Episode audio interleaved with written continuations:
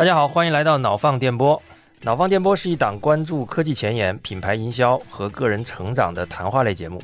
每期带给您一个有趣有据的话题，帮您在信息严重过载的现代世界小幅自我迭代。我是托马斯，我是尼克森。今天我们要聊一个相当爆炸的新闻，是六月二十九号路透社的一篇报道：WHO 将在七月十四号公布阿斯巴甜可能致癌的新闻。因为我个人是一个 代糖的重度消费者，我我觉得 Nixon 应该也没少吃这个代糖的东西。在过去的十年里呢，其实代糖有各种各样的争议，在主流医学界和营养学界。对代糖总体的判断还是安全的，但是这一次不一样了，代糖将被列入致癌物。对，严格意义上来说是阿斯巴甜这一个，应该是当今食品工业可能应用的最广泛的这么一个代糖。具体一点是阿斯巴甜。那我们先交换一下，大家平时是怎么用代糖的吧？那个 Nixon，你平时会会吃代糖吗？我过去一年吃的很多，但是我两个月之前就再也不吃了，主要是因为。发现两个问题，原本的一个问题呢是，喝了代糖之后，我发现那个下午会突然变得心慌和变得饥饿，这个，影响我下午这种都是开会的黄金时间啊，这个时间不太好。那第二个的点呢，是我两个月之前体检，我发现我的体重到了这个人生的第二次高峰期啊，我暂时没有办法判断是怎么回事儿，所以我现在可能就只是喝一点点带气泡的水，稍微有点味道啊，有点口感就好了。我是。对糖已经就就添加糖，我已经戒断蛮多年了。就是我已经很很早以前，我就因为大家都知道糖的这个伤害是很明确的。那不吃糖呢，只喝水肯定不行啊，是吧？所以呢，我其实吃了蛮多这种气泡类的饮料，里面都基本上都会添加各种各样的代糖，有阿斯巴甜的啊，比如说可乐，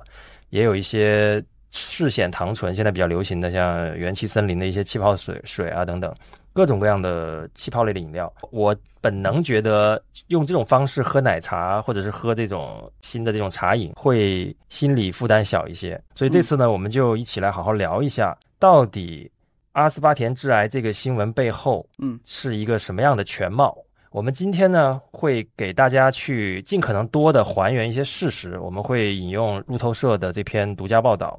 我们也在 WHO 上找到了一些官方的 Q&A。啊，以及我们看了一些相对权威的论文的结论，那我们会把这些事实跟大家分享。我们毕竟不是一个 有医疗资质的机构啊，所以我们不不建议大家作为饮食指导使用。我们希望大家听完之后呢，可以对事情有一个全貌的了解，然后自己再决定我接下来要怎么办，我要不要用这些添加剂。在七月十四号一起出来发布这个公告的会是两个机构，一个叫。IARC，IARC，它其实是国际癌症研究机构的简称。那这个组织呢，就是我们所有的过去一直在聊的，哎呀，这个是致癌物，那个是致癌物，它的一个官方的这个机构，所有的致癌物的标准分级都是由这个机构来输出的。那么他们对阿斯巴甜的评估，其实做了非常多的这个研究啊，他们收集跟筛选了七千多篇参考文献。然后纳入了一千三百多个研究的结论，对，因为他们提前放出来了一个会议 note，对，所以我们在网上能够看到这样他们的一些提前的一些信息的释放。对，另外一个组织呢，名字比较长啊，它的简称是 JECFA，JECFA。那 j 克法呢？全称是世界卫生组织与联合国粮食和农业组织食品添加剂专家委员会。阿斯巴甜致癌这个事情里面，它是有分工的。IRC 它主要的责任是对一个物质进行定性判断，就是一个东西它到底有没有致癌的属性，到底会不会形成致癌的机理，形成癌症有没有相关性？那 IRC 是管这个事情的。杰克法关注的是添加这件事情，也就是说啊，你如果要把这个东西添加到食品里面，你的上限剂量是多少啊？它主要是管剂量的这么一个问题。对，那接下来我们来说一说这个致癌物等级分类啊。IARC 呢，把它分成四个大类，第一组就是我们叫通常叫一类致癌物啊。呃，我们现在已知的包括大气污染、砒霜、酒精、烟草、槟榔等，那这些都是大家很熟悉的了啊，会是一类致癌物。那第二类呢，是分成了 A 和 B 两个组，它根据证据充分性的不同，一会儿我们会讲它到底是怎么分类的。我们先说有有哪些东西。二 A 类的致癌物呢，就包括像红肉、加工肉，这个我记得当时被列入致癌物的时候，也引起了非常广泛的讨论，因为大家天天都在吃嘛。你今天忽然说这个红肉啊、香肠是致癌物了，大家这个惶恐了一阵子，然后接下来该吃吃该喝喝了啊。可能有部分人不知道红肉是什么，就是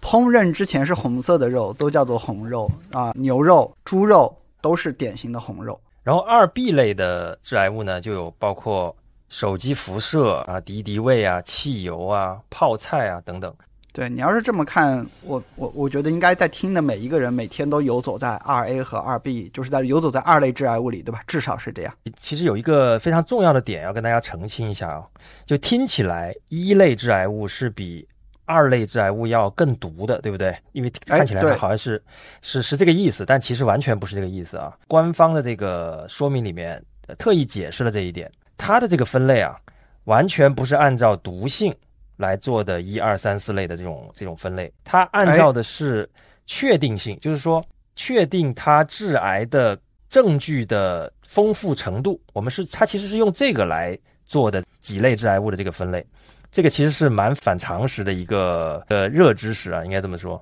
对，因为所有人一听到一二三，马上想着说，哎，我就规避一，尽量少接触二，对吧？然后三呢，可能无所谓就好了啊、但是没有想到，世卫组织作为一个权威的卫生机构啊，它它考虑的还是一个卫生的一个严谨性，对吧？我们来重新再说一下啊，第一类它指的是存在足够的人类致癌性证据时，它就被归到一类里面。这个东西没有什么疑问了，确确实实会导致癌症。那这个评估呢，通常它会基于流行病学的研究的结果，会显示暴露于这种物质的人群中出现了癌症的发展。同时呢，它有时候也会基于实验动物有足够的致癌性证据，拥有强有力的证据显示它具有使人类致癌的关键特征，这是第一组。嗯所以说，刚才提到的酒、香烟，然后这个大气污染、槟榔、嗯砒霜，嗯是确实是会导致癌症的。请注意啊，只是会导致癌症，不是说它的毒性或者它的导致癌症的概率是最高的，而是我们的证据最确凿，我们最有最确定的知道它是会导致癌症的。对，大部分的这个医药和流行医学，它的论文和对于一个论文结果的解读，其实是非常复杂的一个过程。待会儿我们会讲到。对对这中间幺蛾子可多了。然后那个刚才提到的第二二 A 类啊，二 A 类呢叫做它可能会对人类致癌，它的英文用的是 probably 这个词，然后二 B 类呢是 possibly，这是两个比较级的不同，也就是说，通常来讲，二 A 类呢叫做存在有限的人类致癌性证据，以及实验动物中的足够致癌性证据或强有力的机制证据，就是人类有限的证据，实验动物强有力的证据，这个我们把它分到二 A 类。那二 B 类呢，叫做可能对人类致癌，然后呢是有限的人类致癌性数数据，然后实验动物中足够的致癌性证据和机制类的，它叫强有力的证据，也就是说它会更弱一些。这些证据有，但是不够强。那第三类叫做人类致癌性证据不足，就是我们找不到人类的证据。然后实验动物中致癌性证据有限或不足，相对有那么一点点可能性，但是证据是很不足的。也那这种就把它分到第三类里面。所以这个专题评估分类反映的是，但这种这种物质导致人类癌症的科学证据的强度，但它不表示癌症的风险程度。我举个例子，大家就明白了啊。我们假设有一种 A 物质，它是一类致癌物，有一个 B 物质是二类致癌物。我们直观的觉得，哎，一类致癌物这个 A 物质是不是比 B 物质更毒？比如说，我逼着你现在一定要选一种，你你是不是就一定要选择吃那个 B 类？不是的。比如说这个 A 类物质啊，我们假设说酒精导致癌症的概率可能是比如说百分之一，二类致癌物红肉可能是百分之五。比比如说腌肉，对，比如说这个，比如说这个烟熏制品啊，这个是的听起来是非常不健康的一种东西，对吧？它明明是一个二 A 类的致癌物，但是它致癌的概率可能比一个一类致癌物还要高。这个其实是因为我们在评它是几类的时候，根本嗯不考虑它到底致病性高不高。简单来说就是这样。也还有一个问题就是，你日常生活当中接触这些东西，不同人不同的生活方式，那可能是更高类型的致癌物，但是你日常生活当中可能接触的频率更低，其实可能对你的危害会更小对比，比如说砒霜，啊。对，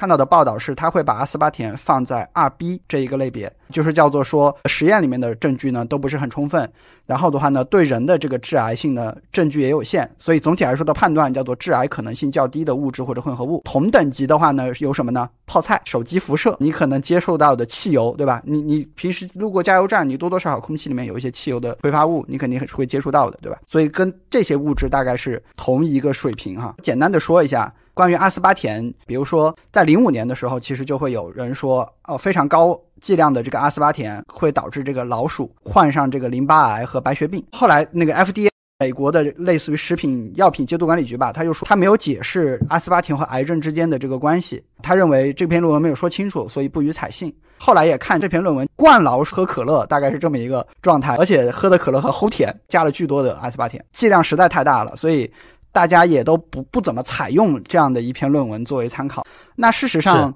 阿斯巴甜对于一个正常的成年人来说，比如说你重六十公斤，那如果你要靠喝汽水的方式要把阿斯巴甜喝到有有有危险的这个含量啊，你可能一天要喝十二罐。那这个量，我觉得可能世界上除了极少数的人哈，或者像墨西哥人啊，他们墨西哥人特别喜欢喝可乐，可我觉得可能只有像这些人才能喝那么多啊。那剩下的剂量其实都是安全的。这个观点呢，目前是被美国和欧洲啊一些国家监管机构是广泛的去认可的。是的，刚才我们讲了这个 IARC，他们呢是定性啊，然后 JACFA 呢基本上是定量，因为它专门做添加剂的研究。他们在一九八一年。定定出来的安全限量是四十毫克每公斤，换算过来就是刚才尼克斯讲的，一天十二罐无糖汽水。我知道喝可乐比较多的有名人，包括巴菲特和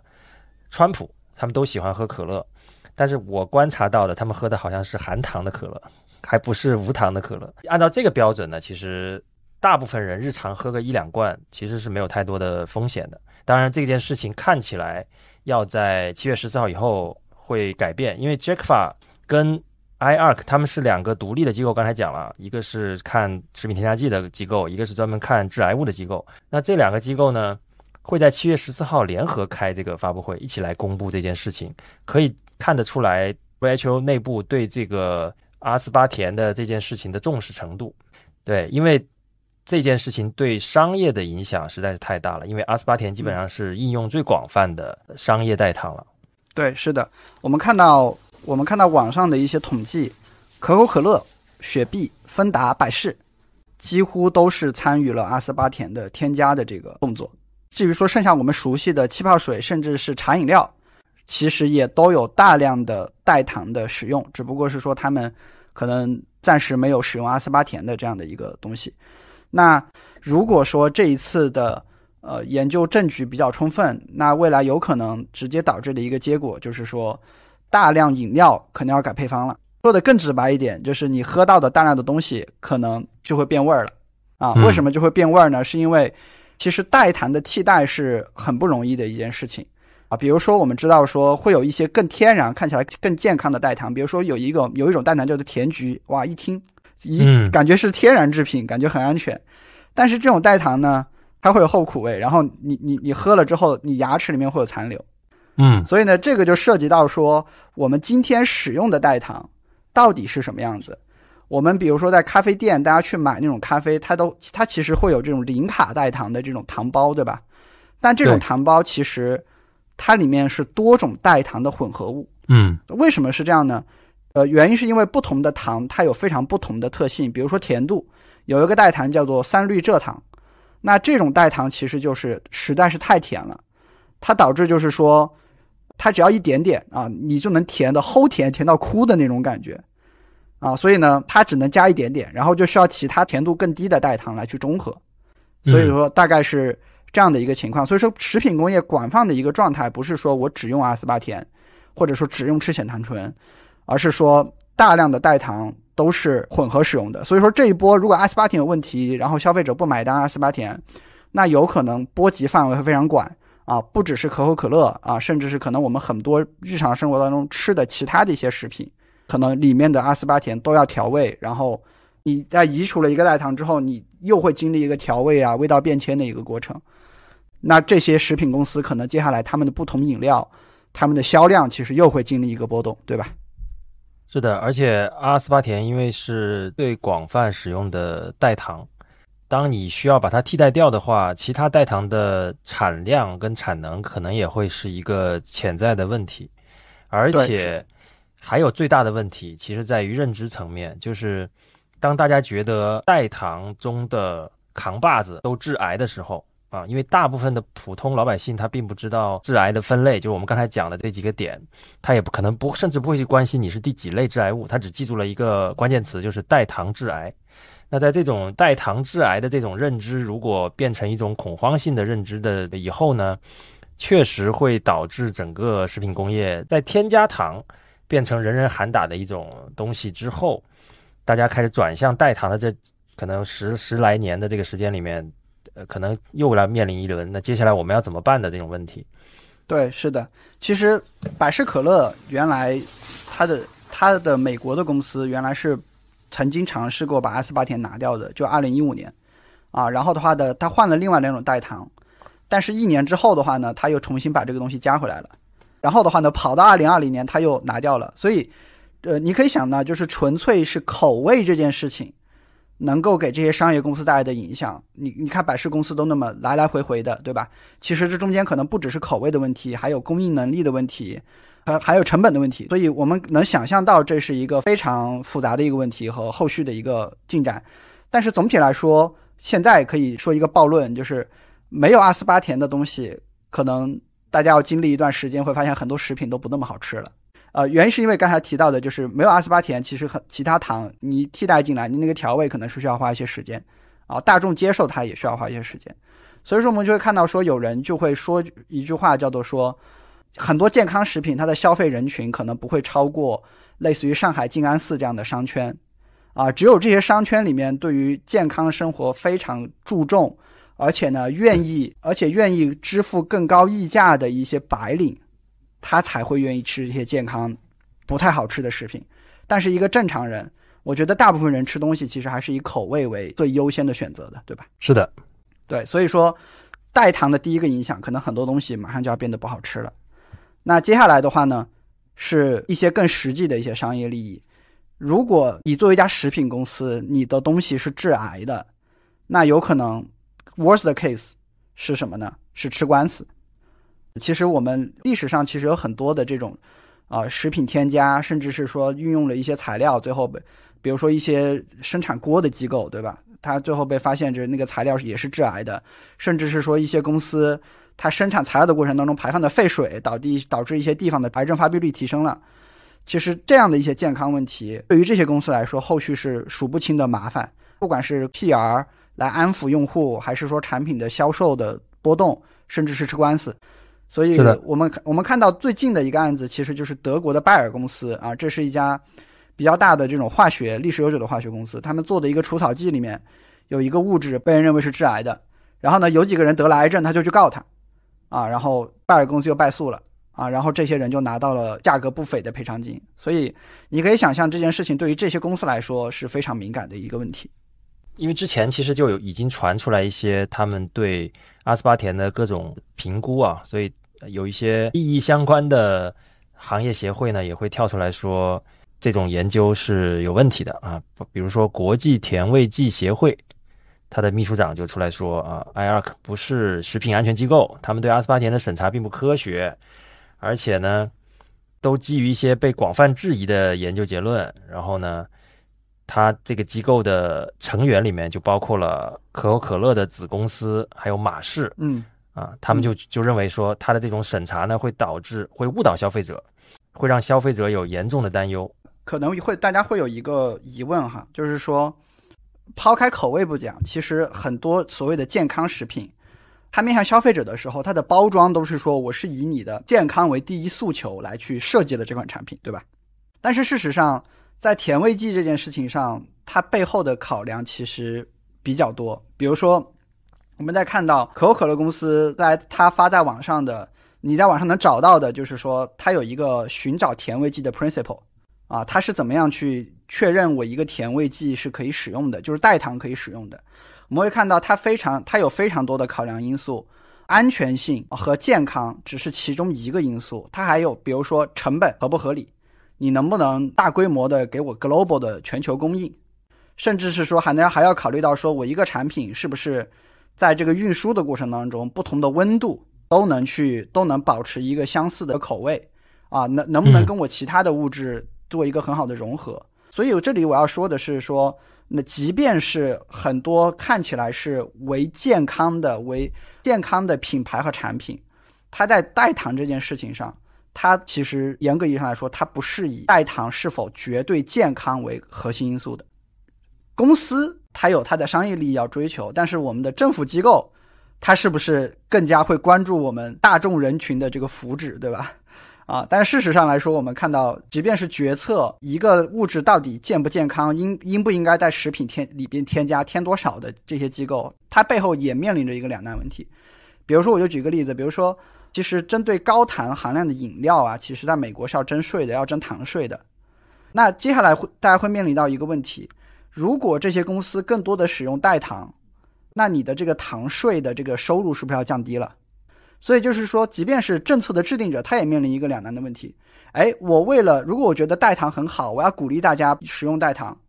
啊，那我就把这个糖的税提得很高，但有可能就会发现说我的税收收入就降低了。这个其实对于政府机构反而是不愿意看到的一件事情。其实美国的这些大公司，它。都是有这种叫做什么游说机构的，对吧？接下来可能因为 WHO 的结论一旦传导到这个政策制定的机构和一些跟税收相关的一些部门，那接下来这些公司就要为自己的利益就要开始做一些动作了。对，我们还注意到，其实代糖它其实是分人工代糖、半人工代糖和天然代糖的。像我们现在可能比较比较熟悉的元气森林用的赤藓糖醇，其实它就是天然代糖，就所谓的天然甜味剂。但天然甜味剂过往的话呢，它主要的问题就是它是植物提取的，植物到了特定的季节它会出糖，所以它的产量啊不那么稳定，产量也低。但是这一波如果说阿斯巴甜被认为是一个人工代糖的代表，那很多用消费者其实有这样的认知，或者说天然的东西天就应该是更安全的，那可能消费者会凭着自己的直觉，他会去转而去购买天然代糖的产品。那所以说也有可能这一次会很多消费者。他并不是说我不消费代糖了，而是说我指名道姓我要去消费天然代糖，大概是类似这样。我们可以预见可能会有这样的一些现象出现。嗯，顺便跟大家分享一下，就是我们看了一下整个糖类的，包括代糖的市场体量啊，还是挺有意思的一个数字啊。就是全球蔗糖的市场体量是一千亿美元，而人工甜味剂的市场体量是只有七十到八十亿。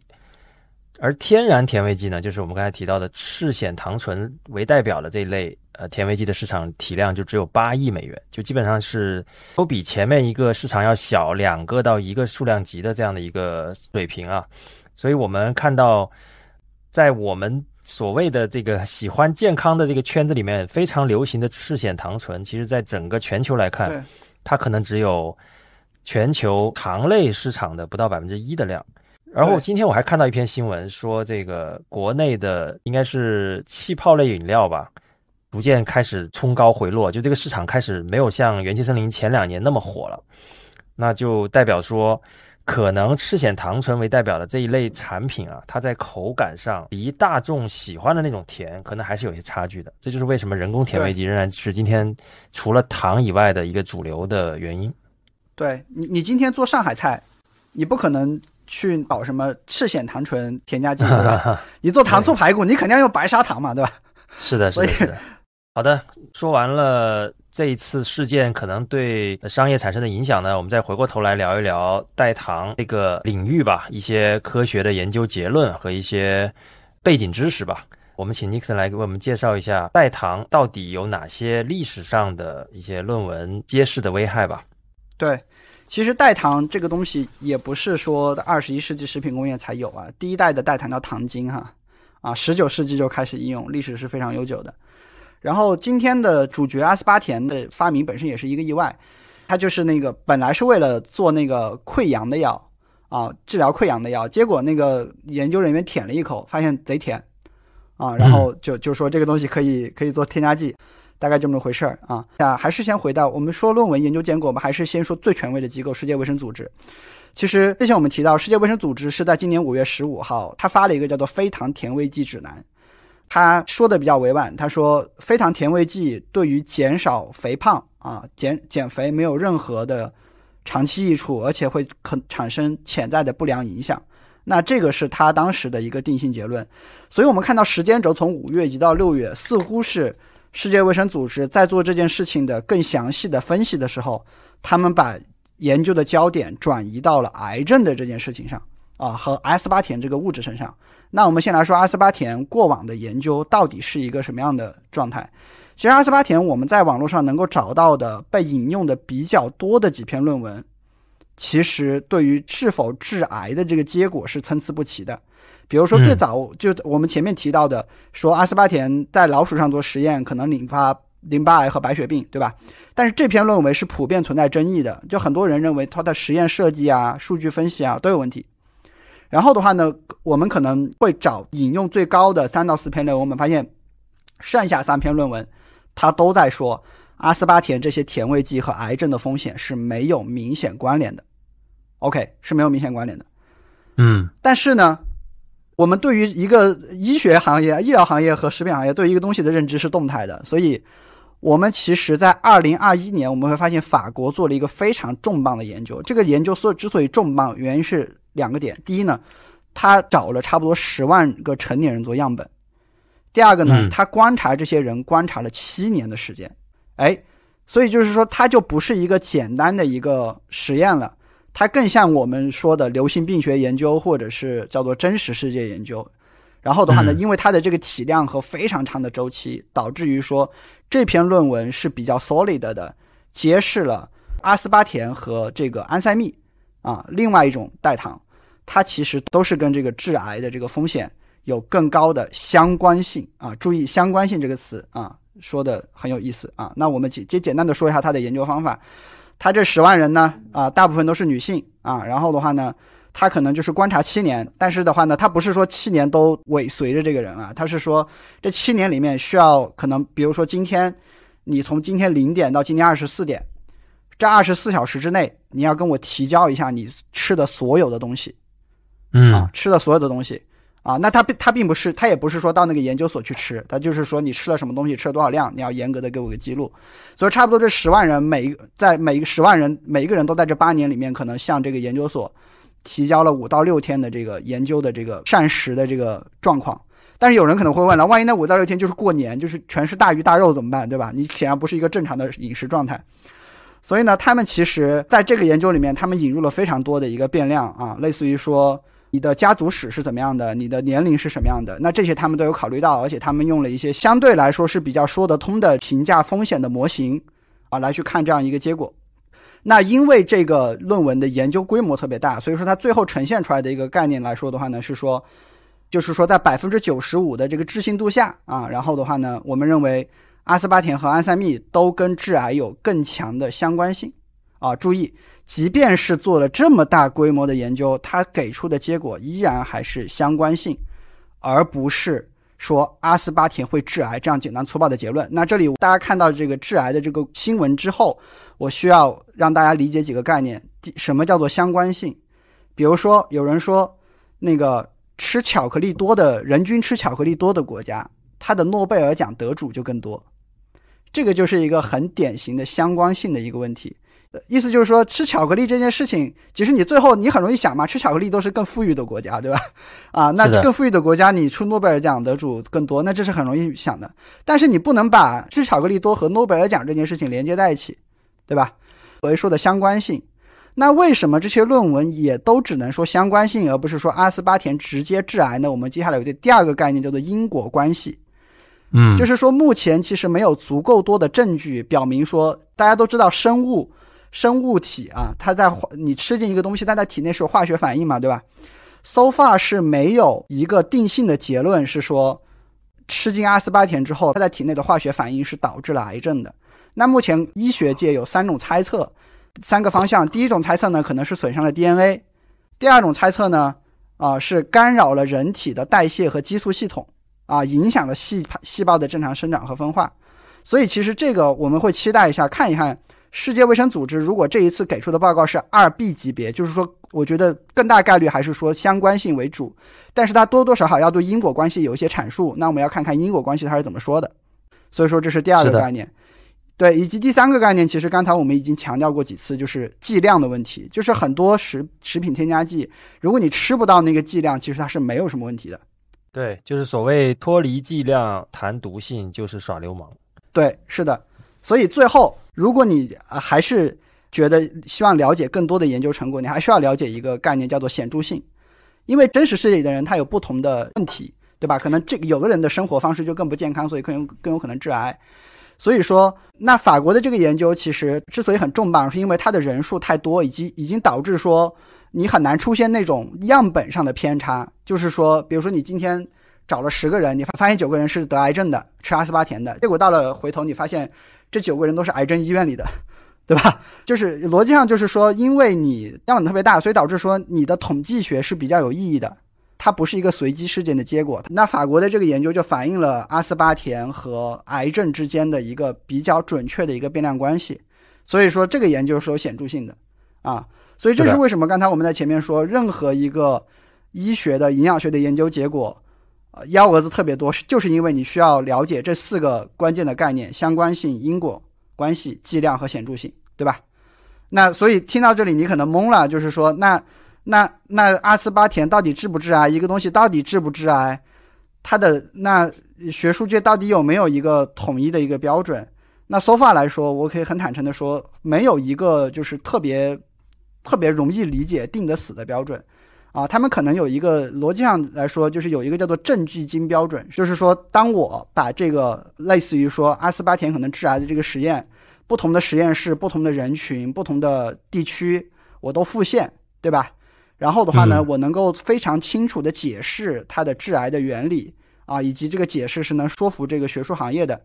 啊。然后的话呢，可能我还有一些这种人类的一些临床实验和更多的流流行病学研究。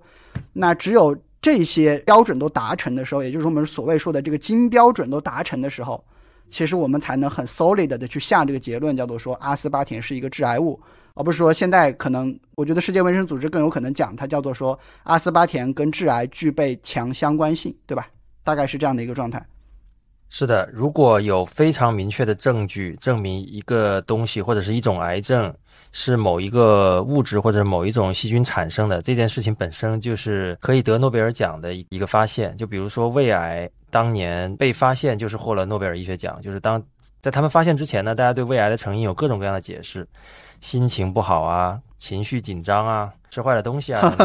啊，各种各样的可能性会导致胃癌啊啊！但是最后人家发现，就是一种叫幽门螺旋杆菌的细菌，就是这种细菌是真正导致胃癌的元凶。所以那一年就两个医生吧，还是研究者获得了诺贝尔医学奖。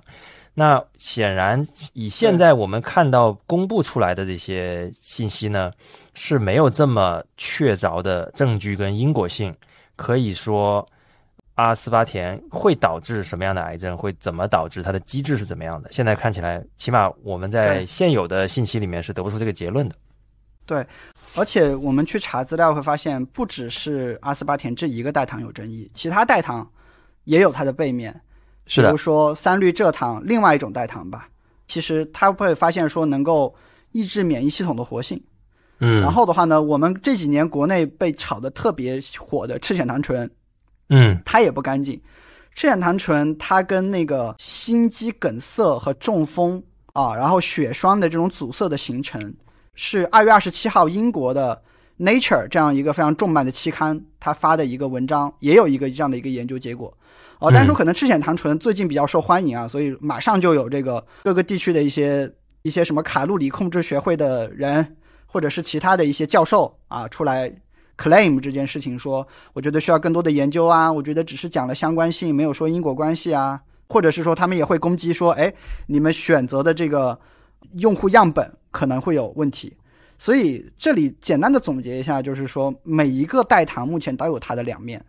那我们再去评价这个代糖的真实的风险的时候，都会面临说这个机理，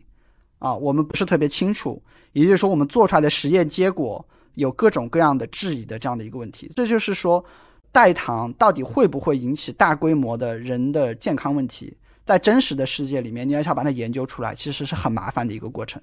阿斯巴甜今天世界卫生组织说致癌，可能只是开个发令枪而已，它只是重新的。呃呼唤更多的机构来去研究阿斯巴甜到底怎么回事儿。那这个赛道的终点在哪里？我们现在不知道。是的，聊完了代糖啊，其实大家这经过刚才我们跟大家从从头到尾的分析，我相信大家大概知道七月十四号我们大概会面临一个什么样的结果呀？不管结果怎么样，我觉得大家还是不能单纯的凭借一句话或者是一个结论来下结论。我们看到了很多的商业机构，而且很有意思的是。我们我们会发现，针对一个事情是好还是坏呢？很多专家他们的观点也是基于他的立场的。我们刚才发现了，这个世界卫生组织的立场往往倾向于认为这个事情是致癌的，对吧？因为他们就是要发现致癌物。但是呢，被认为是致癌物的这个行业协会的，或者是他们的这种相应的这个商业机构的负责人呢，或者是或者是这种商业机构背后的这些研究机构。他们又倾向于去证明这个东西是好的，是没问题的。我们其实，在历史上看到过大量这样的营销的故事，它其实是可以左右很多研究的方向，甚至结果的。大绝绝大部分的正常生活的人是不会去读论文的，所以这就会导致一个问题：我们看到的观点其实是会被研究机构以及代理了食品工业的研究机构以及媒体。所包围的是的，这中间其实一个信息有大量的被解读，甚至是被曲解的空间。两位主播都是干过 marketing 的，所以说本台还有一个主题是 marketing 营销，所以今天我们就来讲一讲营销这个事情，在营食品的营养健康，哪怕是在糖分这件事情上，其实都是有非常高的参与度的。请 Thomas 来跟大家讲一讲，我们就聊一个苹果的营销故事吧。这里讲的不是我们经常聊的那个 Apple，乔布斯那个苹果啊，我们聊的是阿克苏那个苹果啊，就是我们平时吃的苹果。苹果呢，实际上是一个应该是我们从小吃的最主流的水果之一吧，甚至可以认为是水果的一个代名词。香蕉、苹果、橘子啊，小时候大家物资没有那么丰富的时候，可能主要就吃这三种水果。那苹果这种水果是怎么走到今天这个地位的啊？其实它不是说呃自自古以来的啊，它是其实也是一个外国输入的水果。有一句非常经典的英文谚语，叫 “An apple a day keeps the doctors away”，就是一日一苹果，医生远离我。我相信大家可能都听过这句话，非常非常的经典。那这句话呢，我们特意查了一下它的历史。它最早其实是源于一八六六年威尔士的一句俗语，但是当时呢，可能只是一句俗语。后来其实美国大量种植苹果不是为了吃，这大概在一九零零年之后，他们种植苹果的目的是为了酿酒。美国在一九一九年之后颁布了禁酒令，在那之后大概有十四年的时间，在美国喝酒是犯法的。那这就出现了一个问题，就是大量的为酿酒准备的苹果。不知道应该怎么办了，所以呢，这个时候呢，这句老话就被搬出来，作为一句口号来做了传播。就是说，你只要吃苹果，你就会非常健康。那这句话呢，就变成一个非常好的一个广告语，让苹果变成了今天大家日常都会吃的这样的一个水果。我们家基本上就真的是一天一苹果。我我父母就非常喜欢吃苹果，我从小也吃了很多的苹果。我相信大家也一样啊。食品工业历史上可能最成功的 slogan，对吧？对这句话真的是，哎，我发现叫苹果的，不管是卖电脑的还是卖水果的，都很会营销啊。那实际上，苹果到底有多营养呢？其实也没有啊。我们特意去看了一下，我们之前一直都说苹果有各种各样的营养啊，怎么怎么样。但实际上，第一点，苹果的含糖量不算特别低，因为之前我也一直认为说，呃，苹果应该算低糖的食物。但是苹果的含糖量是每一百克大概有九克果糖的这个含糖量，那从含糖量来讲呢，它其实算是含糖量比较高的水果。除此之外呢，其实它就没有太多其他的营养了。呃，我们通常认为水果补充维生素 C 比较好，但实际苹果的维生素 C 的含量只有胡萝卜的十分之一，呃，甚至还没有大白菜的这个维生素 C 的含量高。那它可能还含一些纤维素，也就是说我们日常需要帮助我们这个。胃部蠕动的这种不易消化的这个部分的营养素，大概占到我们每日需要的，如果是一个苹果的话，大概是百分之十五左右。啊，只有这么点吗？对，你的纤维素摄入要足够的话，你要吃五六个苹果可能才可以。当然，我们每天还要摄入一些其他的纤维素啊，比如说蔬菜啊，啊等等。其他的方式。就是说，苹果你把它吃下去，真的没有我们想象的那么健康啊！我们也看到了一些研究结果啊，我们看到一个很有意思的研究，是发现二零一一年的一个研究啊，他发现说，给一些已经肥胖的人士，如果每天多吃一个金冠苹果，就是一个特别的苹果的种类，会发现他们体内的这个低密度脂蛋白、这个胆固醇跟甘油三酯的水平都会变高。也就是说，你吃这一个苹果。不但不会对你的身让你的身体变好，反而会让你的身体变坏。当然，大家也不用太紧张，因为我专门点进去看了一下，这是一个来自英国《卫报》的一篇文章。哦，我发现这个苹果呢是一个特殊的品种，这个品种的苹果的糖分要比其他正常的苹果要高出几倍啊！这其实是我想聊的另外一个话题，就是当然这个有点跑题啊，我就就是大家有没有发现，我们小时候吃的水果跟我们现在吃的水果相比？现在吃的水果明显要更好吃，就是更甜一些。我记得小时候我们吃一个西瓜，在我小时候，你拍西瓜熟不熟、甜不甜，好像是还是一种技能，对不对？对我印象中小时候还吃过那种瓤是红白相间，然后你咬一口确实就觉得那个味儿不对的那种瓜，但是好像十岁以后就再也没碰过那种东西了。是的，是的，西瓜变得越来越甜了，我甚至不需要拍我就知道，基本上拿回家都是甜的。然后苹果啊，根据不同的育种，我们看到有糖分的相差会有好多倍，所以我们看到各种各样的数据里面，哎，这个苹果的含糖量还是不同的。那我们也知道糖其实是有显著的健康风险的这么一个东西。那所以我们在吃的水果，我们现在吃的水果，因为现代农业的这种育种技术的不断的。我觉得是很成功的啊，就就导致我们现在吃的水果，可能跟十年前的水果相比，它的含糖量都是显著变高的啊。这是一个题外话。我们再说回来，我们发现呢，苹果跟看医生啊，就是他因为那句那句谚语不是说一天吃一个苹果，医生远离我嘛？但实际上应该是没有什么相关性的啊，就基本上就是这就是一个经典的营销故事，因为只有糖，因为里面只有糖。糖和一些纤维素吧，啊，然后其他的维生素啊，然后维生素各种都找不到。对对对，啊，除此之外呢，也有很多类型的类类似的这种机构来做营销，让这个水果变得不一样的，或者是某某一种农产品变得不一样的这这个故事啊。比如说，我们现在开始，大家有没有发现，我们过年的时候开始吃樱桃了，而且大家送礼呢，就会一箱一箱的送这个进口的智利的樱桃。我后来才发现啊。其实是智利的这个应该是农业部吧，还是具体是哪个部门？他推动了这件事情，就是让通过营销让樱桃变成一种高档的礼品，并且就是在春节期间作为送礼来使用，啊，变成了这个大家越来越接受的一种水果。应该十年前没有没有这么多人去吃樱桃啊，因为它比较贵嘛。哎，其实苹果的这个研究蛮出乎我意料的。我曾经有大概有一年的时间。就是因为有这个俗语，我都是拿苹果做午饭吃吧，啊，然后啊，然后几乎就不吃米饭。嗯，对你要是这么看，我我觉得我就是个营养学老韭菜啊，苹果做午饭，对吧？流食代餐粉，我这玩意儿我喝过四年。啊，生酮饮食法就是就是咖啡上面抹一层油，然后别的东西都都不喝，可能尝试过半年。啊，那目前来看，我踩了蛮我我踩了蛮多雷区的。哦，原来你连生酮饮食法都试过。我们能够找到市面上最有名的一本著作，叫做《盐糖纸：食品巨头是如何操控我们的》。啊，这个这本书是某年日美国的最畅销的一本图书。然后他是要一名调查记者，叫做迈克尔莫斯。啊，这个人得过普利普利策奖啊，记者非常高的一个荣誉。他写的一个调查报道。那这本书里面其实为我们揭露了非常多。食品工业是怎么样利用这个盐糖脂，就是这种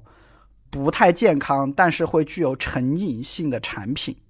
然后来获得最大的商业利益的。我我作为产品经理，我其实看到他们做的这些事情，我其实是挺惊讶的啊！我觉得他们做产品确实是刀法挺厉害的。他们在测试自己的一个食品配方的时候，不是说只是问消费者好吃不好吃，他们甚甚至会直接把那个电极贴在人的脑门上。然后去测试你的神经对这个食品到底有没有反馈。这些公司里面的科学家，他还会去计算我的一个这种加工类食品，我里面的糖、我的脂肪、我的盐要分别加多少量，才能找到一个很甜蜜的一个点，就是能让用户觉得口味很丰富又不过量，保证说这个产品对你有最佳的这个吸引力。这本书采访了很多食品行业的高管，这本这些高管的说法叫做说点亮你大脑的快乐中枢，但这个说法实在是太书面化了，其实就是上瘾。是，就是食品工业的人早就算计好了，要加多少这种看起来不健康的东西，能够让你去上瘾。然后这里面提到了很多小故事啊，我给大家找一两个读一下。比如说，这个记者就去找一个食品工业的一个高管啊，然后是做食品研发的一个人。那他邀请这个人去喝他们自己的招牌饮料，这个人马上就说：“我从不喝汽水，这对我的牙齿不好。” 然后呢，这本书里面还说，可口可乐他把穷人作为自己的目标客户，而且认为他们是最忠实的客户，因为这些客户喝可口可乐的糖分的量特别大。他们他会明确的提到，类似美国的新奥尔良和 Georgia，就是这样的一些地方，可能经济状况不那么好，甚至是在巴西啊，呃，为了满足这种贫民窟的客户，可口可乐会专门的做这种二十美分的一个更小分量的一个东西。除了产品定位上来说的话呢，我们还会看到说，这些公司甚至还使用了一些类似虚假广告的一些宣传方式，比如说曾经就有公司的它的这种麦片。他就是跟医疗机构联合，他说一个临床研究，你吃我的这个麦片做早餐，孩子的注意力能够得到提升。但是事实上，这是对那个临床研究的一个错误解读。嗯，然后的话呢，最后这个广告被禁播了。但是这个广告在禁播之前，它已经播放了六个月，而且呢，已经有很多人已经开始吃到了这个东西。所以这就是我们前面说到的，一个代糖作为一个原材料，它对于食品工业有非常大的影响。然后，食品工业在过往，它在营销一些不怎么健康的食品的时候，它其实是有劣迹的。嗯，我相信听完我们刚才的内容啊，大家应该大概了解很多概念，其实不是在营销中看到的那样。有很多研究结果呢，可能也不一定会被正确的解读。为什么我们还是要录这期节目呢？我觉得大家在遇到很多跟健康相关的事情啊，尤其是跟健康相关的事情啊，可能还是需要去多思考一下吧。啊，不一定权威机构说的内容就一定是对的，或者说权威机构人家说的是对的，但是我们的解读对不对，也是值得这个大家去多想一步的。我们可以预见啊，对，如果七月十四号的结论是阿斯巴甜致癌。那在全网，大家会看到大量的营销号会用这个东西来做文章，去哗众取宠、耸人听闻的弄出一些标题党来，啊，他们会错误的解读这些科学研究的结论，WHO 的报告，会弄出很多大家在家庭群里面要看到的各种截图，啊，呃，我相信大家的爸爸妈妈们本来就对这种非天然的东西存有敌意的。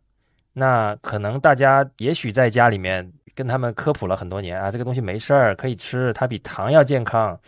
爸爸妈妈将信将疑了这么多年，哎，今天终于有一个 这么重要的机构发出了这种已经致癌的这种说法，他可能会变本加厉的，或者是用引用一些那种我刚才提到的这些自媒体的一些内容，去发出来告诉你说，你看。我跟你说了吧，我相信很多人可能会很困扰。如果你是一个真的很关注代糖健康的人的话呢，建议你去看一看原文。就是可能很多媒体他不是故意误解、故意误导你，但就是可能他截取了一部分信息，最后整个的含义就不一样了。我觉得食品工业啊，在这个年代其实是很荒谬的。尤其是我刚才提到，我自己尝试过非常多的营养学上看起来健康的生活方式，然后后来我发现我自己是一个韭菜。对，今天我彻底的发现自己是个小丑，对吧？啊，韭菜和小丑。我觉得我今天的这期节目，我想起了非常多的事情。我上学的时候，我高考之前我要买的一个东西叫“生命一号”，这个东西我不知道现在有没有在卖啊。但是这个东西的营养价值和对升学的影响，其实我我相信听完这期节目，你大概已经有想法了。我们生活当中还有更多更荒谬的例子，比如说一个核桃的饮料。它的核桃的成本还不如饮料罐子的成本高，然后他告诉你它是健脑的，然后的话呢，今天在生活当中你看到无数多的新概念，电解质水，甚至有人把人参泡在水里面，嗯，然后的话呢，当你开始怀疑人工添加剂，那你说我要自然的东西，啊有人给你提供果酵霉素，然后他告诉你说这一瓶汽水里有两百种果酵霉素，然后可能你看到这么多原料混杂，你也望而却步。然后你说我能不能去喝一些纯正的东西？我只喝水好不好？